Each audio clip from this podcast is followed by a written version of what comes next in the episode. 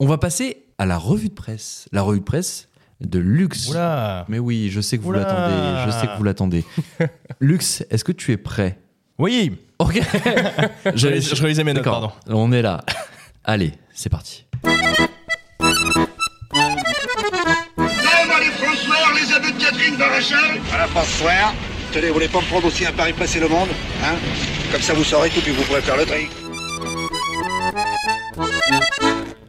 Lux, mon cher Bonsoir Lux, Bonsoir.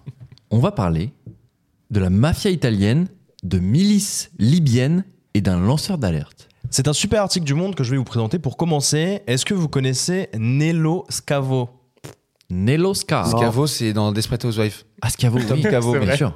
Très C'est bien. pas celui qui a rédigé euh, Gomorrah Ah non. non. Non, non. Attends, j'ai plus le nom, mais ça me- non, je, je crois Non, non. Ou alors c'était pas présent dans cet article du Monde, donc je pourrais pas vous révéler. ça. pas. le monde Attention. Mince.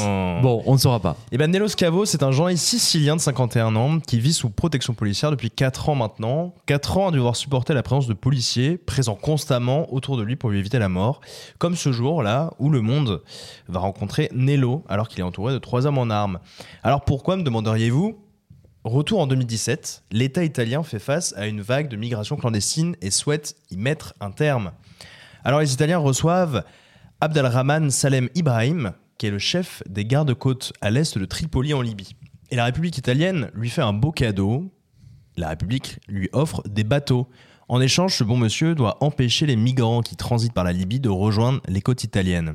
Alors quand deux ans après, le journaliste Nello Scavo révèle cette rencontre et le deal passé entre les Italiens et les Libyens, les menaces de la mafia libyenne pleuvent.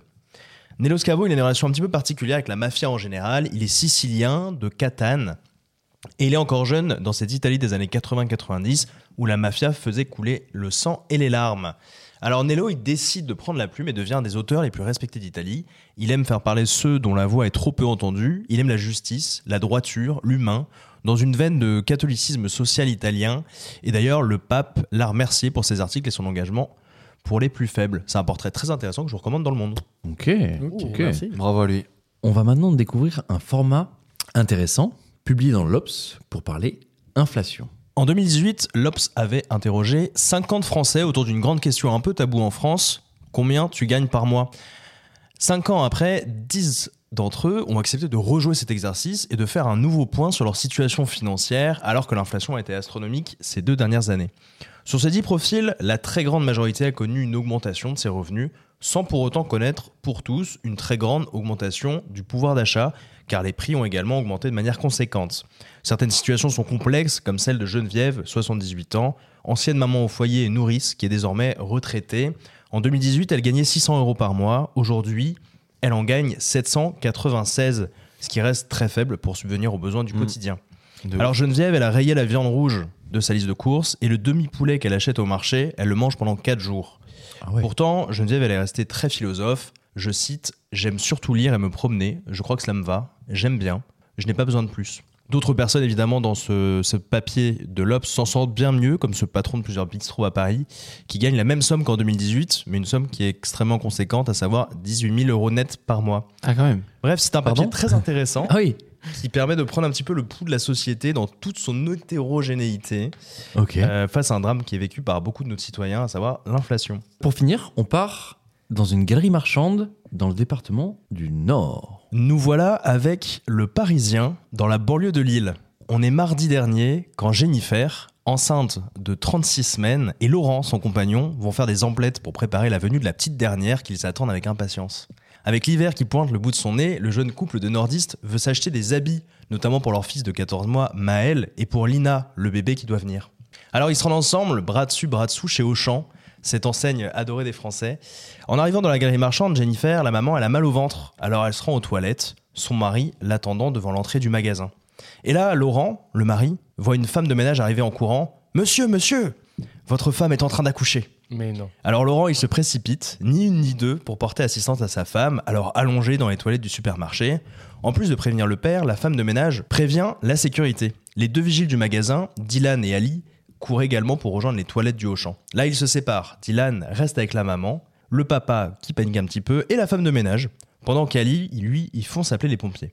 Dylan témoigne auprès de France 3. Ça nous a mis la pression un peu. On n'est pas formé pour ça.